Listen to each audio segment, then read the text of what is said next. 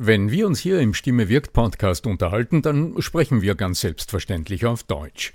Wie geht's dir mit anderen Sprachen? Sprachenlernen ist heute so wichtig wie nie zuvor. Und deshalb freut es mich so sehr, dass die Sprachenlernplattform Bubble in den nächsten Wochen diesen Stimme wirkt Podcast unterstützen wird. Mit Bubble hast du Zugang zu 14 verschiedenen Lernsprachen. Du kannst Bubble am Handy über die Bubble App oder über die Desktop-Version nutzen. Du wirst von muttersprachlichen Experten trainiert und du trainierst deine Aussprache mit der Spracherkennungssoftware. Die kurzen 15-minütigen Lektionen, die passen auch in deinen Zeitplan. Hast du Lust bekommen?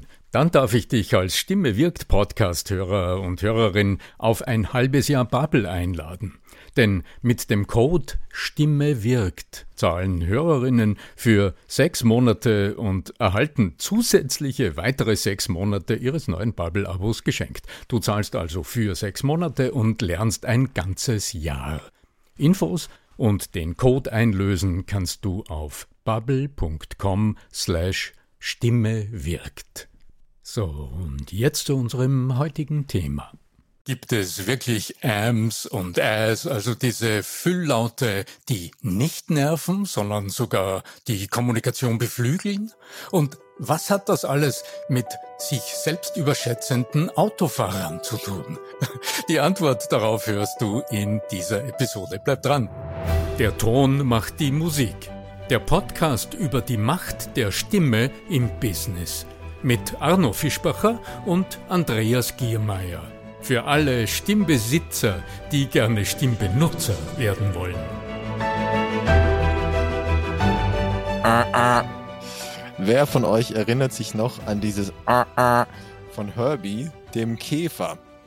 Nein, wir sprechen jetzt nicht über biologische Dinge, sondern das war tatsächlich ein Käferauto. Und diejenigen, die ungefähr meine Generation und die Generation davor sind, werden sich erinnern an dieses Gequietsche von diesem Auto. Jetzt, was hat dieses Auto mit Stimmtraining zu tun? Was hat dieses Auto mit uns zu tun?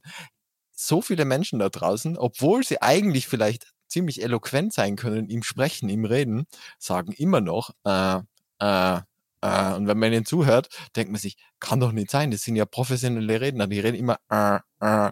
Insofern, lieber Arno Fischbacher, was können wir dieses, gegen dieses Herbie-Geräusch in unserer alltäglichen Kommunikation tun? Ja, was wir dagegen tun können, dafür wird es heute ganz sicher den einen oder anderen praktischen Hinweis geben.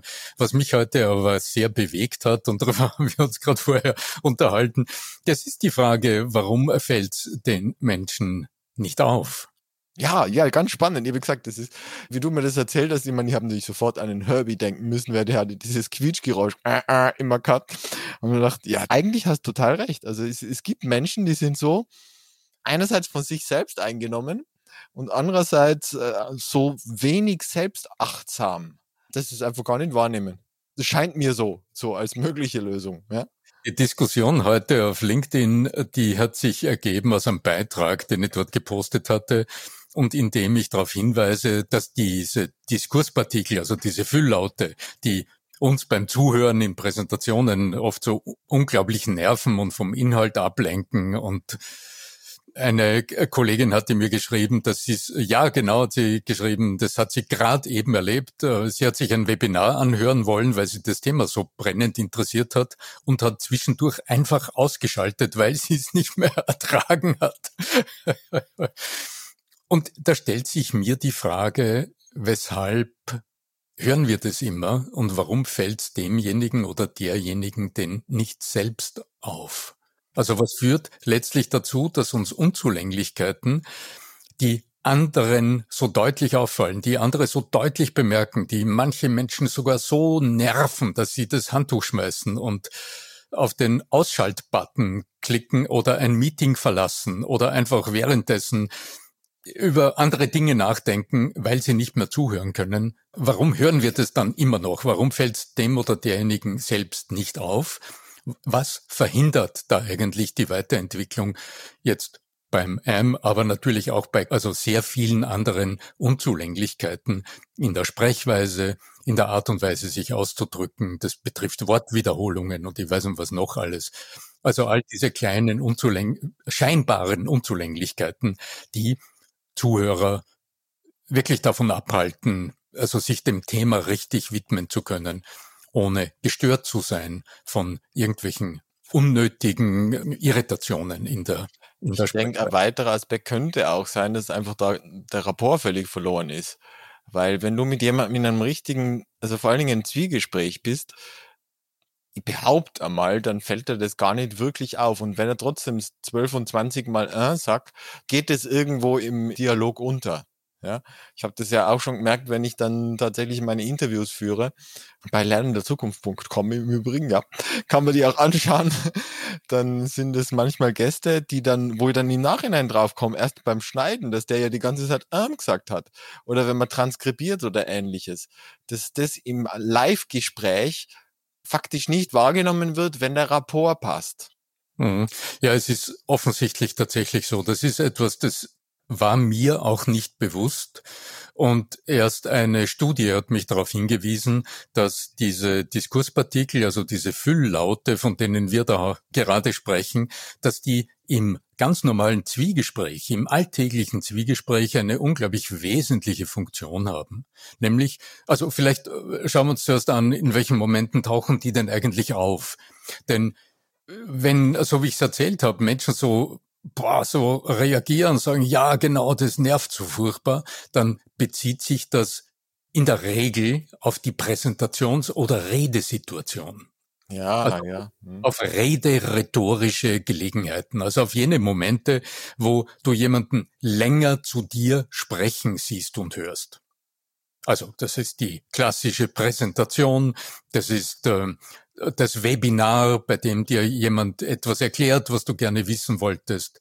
Das ist ähm, selbst in Gesprächen oft jene längere Phase, in der du eine Erklärung erfährst, also der andere wieder über einen längeren Zeitraum spricht und ähm, du Zuhörerin oder Zuhörer bist.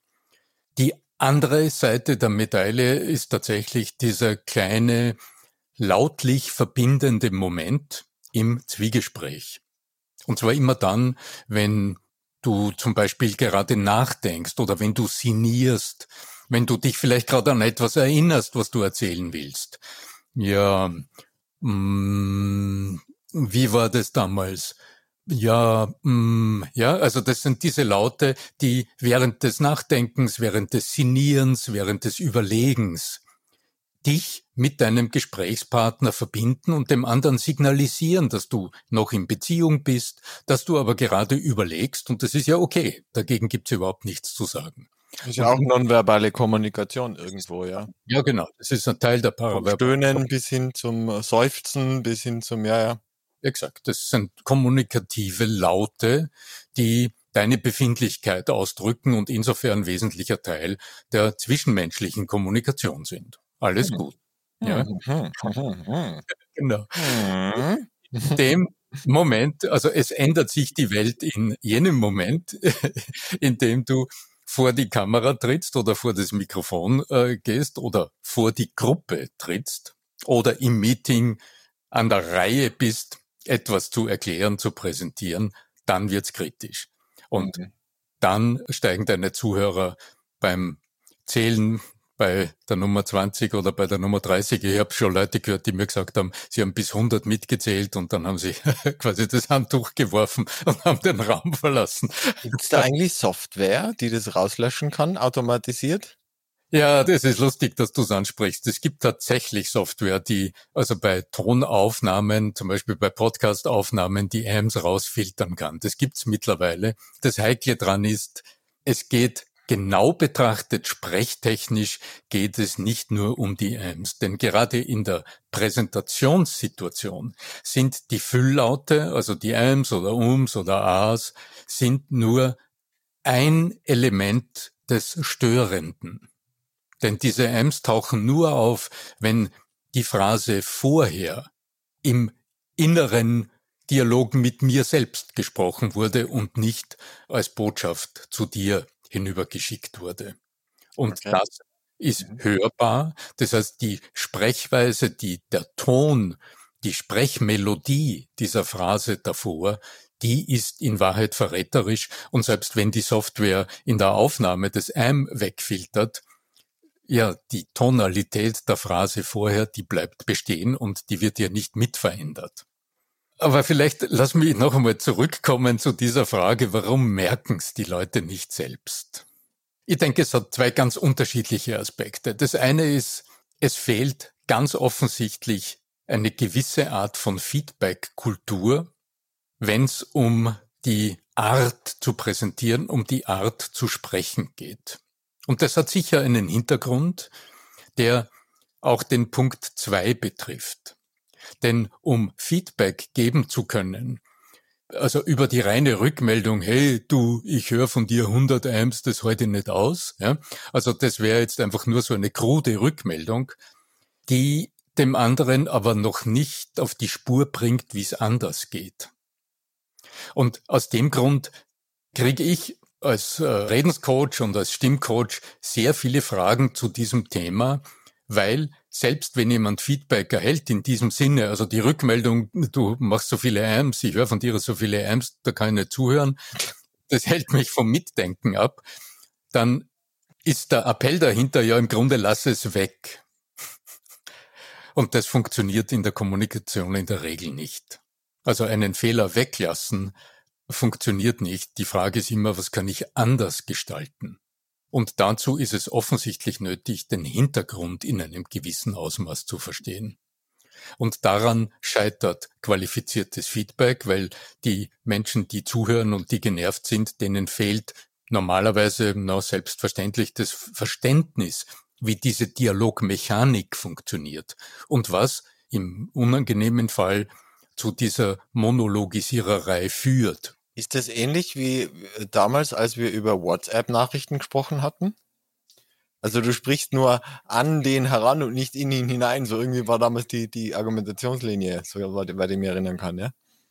Naja, der Hintergrund äh, aus dem heraus die negativ äh, konnotierten AMS entstammen, resultieren, das ist tatsächlich dieses Bemühen, alles richtig und vollständig zu sagen und das, was ich vorbereitet habe, möglichst gut und richtig zu präsentieren. Aber dann ist das mit den Audio-Messages was anderes, oder?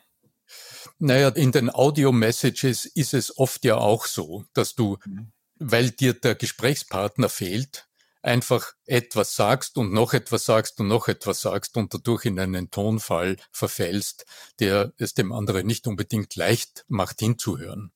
Dadurch wäre aber zum Beispiel eine Audio-Message eine gute Übungsgelegenheit, wüsstest du, wie es anders geht. Ja, und deswegen sind wir jetzt, nach 13 Minuten, möchte ich gerne ein paar Übungsmöglichkeiten von dir, bitte.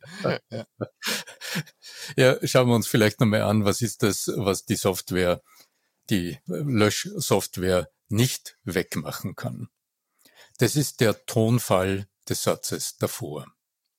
Wenn du jetzt in eine Präsentation gehst also angenommen, du willst über ein wichtiges Thema sprechen. Zum Beispiel, wie du AMS am besten weglässt. Und du hast dir drei Punkte ausgedacht oder du hast aus deiner Fachkenntnis jetzt drei Punkte festgelegt, über die du sprechen wirst. Erstens dieses, zweitens dieses, drittens dieses. Dann entsteht gerne ein Tonfall, der aus deinem Bemühen entspringt, sachlich alles richtig zu sprechen. Das heißt, von der Sprache her betrachtet, formulierst du es sachlich und aus deiner Experten-Expertinnen-Perspektive. Fülllaute, man nennt sie auch Diskurspartikel, entstehen immer dann, wenn der Satz vorher nicht richtig abgeschickt ist. Ähm, und das hat dann zur Folge, dass in dem kleinen Moment, in dem das Vorherige gesagt wird, ähm, ein gewisser innerer Druck entsteht. Ähm, und dieser innere Druck, den man auch Sprechdruck nennt, der schafft eine Leistungsanforderung im Inneren. Also dieses es sachlich richtig zu formulieren, das führt zu einem gewissen inneren Sprechdruck und der führt zu sehr oft deutlich hörbar zu hochgezogenen Satzenden. Wir nennen das im Fachkreis ein bisschen spaßig ähm, Entenschwänzchen. Du kennst das Kinderlied sicher, Köpfchen unter Wasser, Schwänzchen in der Höhe. Also würdest du es aufzeichnen, dann ist das so eine Linie, das ist der Satz und der geht hinten dann nach oben. Upwards Inflection war es so in dem Hobbys gelernt. Downwards Inflection war dieses nach unten, ja. Mhm. Exakt. Das beschreibt die Form der Satzmelodie. Im Prinzip eine Frage. Wenn man eine Frage stellt, dann äh, wie viele Zentimeter ist das groß? Ja, nur in Wahrheit, ähm, das mit der Frage, das ist sachlich auch kaum jemals richtig. Denn wenn du eine ernsthafte Frage stellst, dann geht die Sprachmelodie am Satzende kaum hoch. Was ist deine Meinung dazu? Ja, okay. Wann wirst du morgen mich anrufen? Wenn du eine ernsthafte Frage stellst, eine Frage, die einer Sache auf den Grund gehen will, dann wird die Satzmelodie am Satzende kaum jemals hochgezogen. Beim Beistrich dann aber, oder? Der Beistrich, den gibt's in der gesprochenen Sprache nicht. Also das, was du hier ansprichst, dass dieses Phänomen hören wir ja den ganzen Tag. Ja. Im, äh, die Amerikaner nennen das Upspeak. Das hochgezogene Satzende, so wie du jetzt die Frage formuliert hast, das formuliert einen Appell. Also das ist ein möglicher Ausdruck eines stimmlich hochgezogenen Satzendes. Dann, dann gehen wir morgen schwimmen. Hm? Nicht wahr? Nicht wahr? Oder? ja, also oder, oder, genau, ja. Hochgezogene Satzende, äh, das fordert jetzt von dir quasi Feedback ein. Das wäre der klassische ja. Speak, der, wenn jemand ununterbrochen so spricht, auch nervt. Weil es klingt dich. Im Englischen dann isn't it oder wie sagt im Schweizerdeutsch oder ja, so. Hm. Ja, genau. Das ist im Grunde so ein Impulsverstärker, also ein, ein das ununterbrochene Einfordern eines emotionalen oder körperlichen Feedbacks auf der anderen Seite. Ein erzwungener Und Dialog irgendwo. Ja. Erzwungenes, eine erzwungene Reaktion, denn ein echter Dialog ist es nicht, weil in uns als Dialogpartner ja nicht wirklich eine sinnvolle Antwort entsteht, nur so ein erzwungenes Ja, Mhm, ja, also angenommen, ich würde mir jetzt die Schrotflinte ansetzen und auf dieses Entenschwänzchen losschießen. das wäre ein cooler Titel für die Episode. Äh, welche mit der Schrotflinte auf den auf das Entenschwänzchen schießen. Ne? Was wäre dann so jetzt die Zugangsweise, wenn wir sagen, okay, ich habe es erkannt, okay, wie schaffe ich das von der Entenschwanzgeschichte loszukommen? Loszukommen, dann empfehle ich als allererstes achte, wie du formulierst. Und du wirst bemerken, dass Entenschwänzchen und Diskurspartikel, also diese Fülllaute, eher dann zu hören sind, wenn du Phänomene aufzählst. Wenn du aus deiner Perspektive dieses sagst und dann dieses sagst und dann dieses sagst und dann wirst du nach jedem Satzteil ein und hören und so entstehen die gefürchteten langen Sätze, diese Girlandensätze, wo ein Satzelement mit und ans nächste Satzelement angebunden wird. Das und das dann hypnotische Sprachmuster, ja. Dann, ja. Und während du nach darüber dann und dann ist er im Tieftrance, ja. Und dieses und dieses und dieses und dieses. Was schafft Abhilfe? Hm. Also wenn du jetzt sagst, okay, das habe ich jetzt soweit verstanden, der Mechanismus ist mir einigermaßen klar. Was führt dich denn, denn jetzt beim Sprechen zu einer Art und Weise, bei der deine Zuhörer tatsächlich besser mithören und mitdenken können und nicht durch so störende, wiederkehrende, ewig wiederkehrende Elemente genervt und abgelenkt sind. Damit deine Stimme eben kein alter VW-Käfer ist, sondern tatsächlich ein moderner Luxuswagen. Ja? ja, etwas, was deine Botschaft subtil transportiert, ohne dass die Form auffällt und ablenkt. Mhm. Eine Möglichkeit ist das zu tun, was ich gerade getan habe. Nämlich du stellst eine Frage in den Raum, die du im Anschluss ernsthaft selbst beantwortest. Wenn du also jetzt sagst, so ähnlich habe ich begonnen, wenn du jetzt sagst, du willst es ändern oder du hast erkannt, du hast verstanden, wie es funktioniert, was könnte ein allererster Schritt sein, mit dem du beginnen kannst, diesen Lernweg zu beschreiten.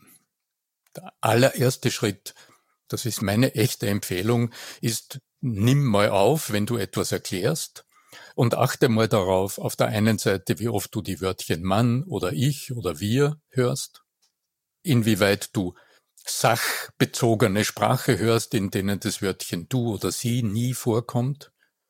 Oder auf der anderen Seite, wie kannst du das umformulieren und in den Dialog bringen, so dass du Sätze formulierst, in denen du direkt per Du oder per Sie deine Zuhörer involvierst, sie dort abholst, wo sie sind. In diesem Augenblick gerätst du innerlich in unmittelbarem Kontakt mit deinen Zuhörern und bist nicht mehr im Aussage auf Aussage folgen lassen. Das wird jetzt nicht nur deine Sprechweise verändern und wird dich relativ rasch dazu bringen, dass die anderen kaum mehr störende S von dir hören. Es wird auch deiner Stimme gut tun, denn der Ton deiner Stimme, die Klangqualität deiner Stimme, die hängt sehr stark von deiner mentalen Beziehung, also von deinem inneren Wunsch ab, in direkten menschlichen Kontakt mit deinen Zuhörern zu treten. Und da sind wir wieder bei einem Kernthema, das uns in diesem unserem Podcast ja ununterbrochen beschäftigt. Was kannst du tun, damit deine Stimme immer wieder in den anderen genau diese Klingelknöpfe drückt und signalisiert, dass du dich für die anderen ganz konkret menschlich interessierst? Dann bedanke ich mich. Also du möchtest noch was ergänzen und möchte aber selbst noch einmal was dazu sagen, nämlich an euch zu Hause. Wenn euch das gefällt, was ihr, ihr da hört, wenn ihr sagt, der Arno Fischbacher, super Kerl, der hat so einiges zum Erzählen und mir gefällt das Podcast richtig gut, dann tut uns auch Gutes und geht in die Plattform eurer Wahl, also die Podcast-Plattform eurer Wahl. In der Regel ist es wahrscheinlich Apple Podcasts und hinterlasst uns dort gerne und bitte eine Bewertung, wo ihr meint, das passt. Also so fünf Sterne ist ganz nett. Wenn ihr sagt, nein, ist nur vier Sterne wert, ist das natürlich eure Entscheidung. Aber in jedem Fall freuen wir uns über positive Bewertungen und positive Worte. Mein lieber Arno. Ja, aber um auf unseren Beginn heute nochmal zurückzukommen. Es gibt eine ganze Reihe von wirklich lustigen Untersuchungen, die zeigen, dass sich Autofahrer überdurchschnittlich als gute Autofahrer einschätzen. Also so, dass sich's mathematisch nie ausgeht. Wenn man also Menschen fragt, wie, wie, wie du fährst du Auto, der überwiegende Weit Teil mehr als, als es sein können. Also das ist sein Wahnsinn, könnte. Die sagen, also ich war eindeutig überdurchschnittlich gut Auto. Ja, ja. Und man hat nachgeforscht, das geht zurück auf Forschungen von zwei Psychologen, Justin Kruger und David Dunning heißen die von der Cornell University im Bundesstaat New York. Und die haben herausgefunden, dass Menschen, also dass in uns ein Mechanismus arbeitet, der uns in Wahrheit davor schützt, zu erkennen, dass wir in etwas noch nicht besonders gut sind. Das ist also so eine Art eingebaute Selbstüberschätzung, also eine kognitive Verzerrung, könnte man sagen, die uns im Normalfall glauben lässt, dass das, so wie wir es tun, auf alle Fälle gut ist und irgendwie ganz sicher besser als alles, was rundherum ist. Das hilft uns, unser Selbstvertrauen aufrechtzuerhalten. Und ja, es sind schon, äh, hängt an Persönlichkeitstypen. Es sind häufig sehr internale Typen, also so Fallbeispiel Trump und so, die halt dann wirklich ganz extrem von sich überzeugt sind und alles, was sie anpacken, ist halt dann auch ganz toll und, und andere Meinungen zählen weniger. Also das ist schon häufig anzutreffen, gerne auch bei Männern. Es gibt auch Frauen. Ich sage einmal, diese sehr, das Internale ist sehr wichtig. Ich sage also die interne mhm. Referenzüberzeugung, ja. Ich habe lange über das nachgedacht, weil dieser Metaprogramme sage ich nur dazu, ja. Dieser Dunning-Kruger-Effekt, äh, die haben ja dafür auch mal so eine Art äh, den IG-Nobelpreis gewonnen. Also das ist so eine Art äh, ja, Alternative, ja. Mhm. alternativer Nobelpreis für ganz schräge Forschungen. Ich sehe einfach ganz praktisch eine Auswirkung. Die kenne ich von mir selbst und die hat mich lange Zeit daran gehindert, im Auftreten im Vortrag besser zu werden. Während ich auf der Bühne stand, während ich vor Menschen stand, habe ich immer wieder zwischendurch den Eindruck gehabt, uh, na, mm, das war jetzt nicht optimal. Und da habe ich mich nicht wohlgefühlt. Und da habe ich klar bemerkt, das Publikum geht jetzt nicht richtig mit. Und dieser Satz hat nicht gescheit funktioniert. Und in dem Moment, in dem die Präsentation oder die Rede, der Auftritt vorüber war, in dem Moment der letzte Satz gesprochen ist,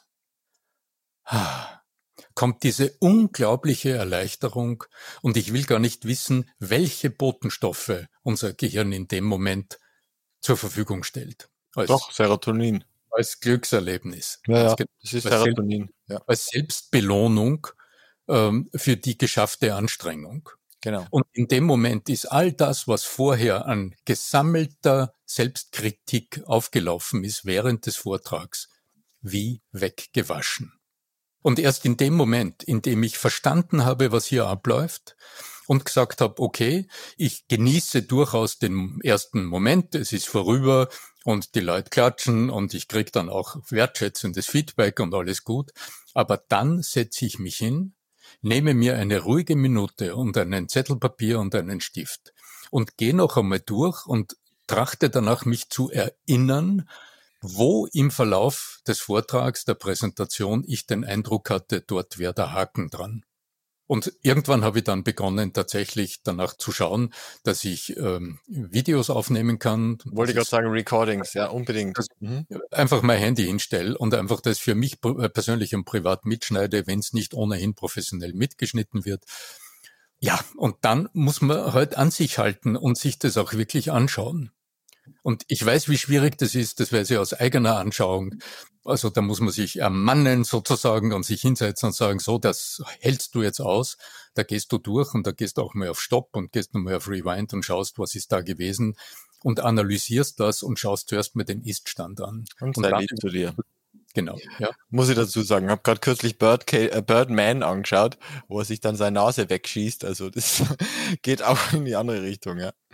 Nee, aber mit aller Vorsicht sich selbst gegenüber, weil das ist ein harter Prozess und um dort auch in die Tiefe gehen zu können, braucht man oft Fachwissen, das man nicht hat. Und genau an dieser Stelle gibt es uns Coaches, die dann ihre Angebote setzen. Und da ist der erste Schritt immer die Ist-Analyse. arno-sichspacher.com slash Termine, ne? oder ja, ja, zum Beispiel. Ja. Es wird ja von dir auch im September wieder was geben.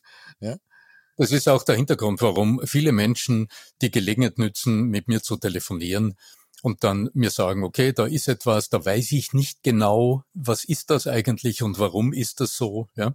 Und das ist genau der Mut, der Mut zu dieser kleinen Offenheit zu einzugestehen, obwohl ich ein Profi in meinem Thema unglaublich sattelfest bin.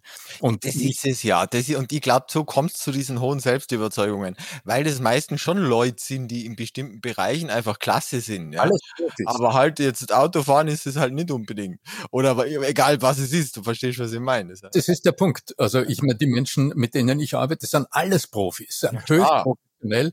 Und ich schätze sehr diesen kleinen Mut, dann in einem Bereich zu sagen, in diesem Bereich bin ich nicht Profi, da gibt's andere, die sind auf das spezialisiert und so wie ich sonst in genau, meinem... Das war auch wahre Größe, zu sagen, okay, ich weiß, wo ich Hilfe brauche.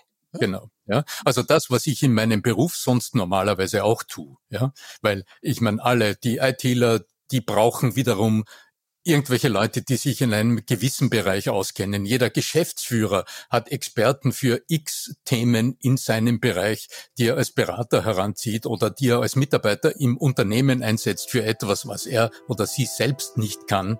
Und das ist genau der Punkt, wo wir als Coaches dann an der Reihe sind. In diesem Sinn, möge die Übung gelingen. Ich wünsche euch sehr viel Mut für diesen kleinen Schritt und ähm, mein Angebot steht mein Telefon steht euch zur Verfügung und mein Know-how steht euch gerne zu eurer Verfügung. Euer Arno Fischbacher.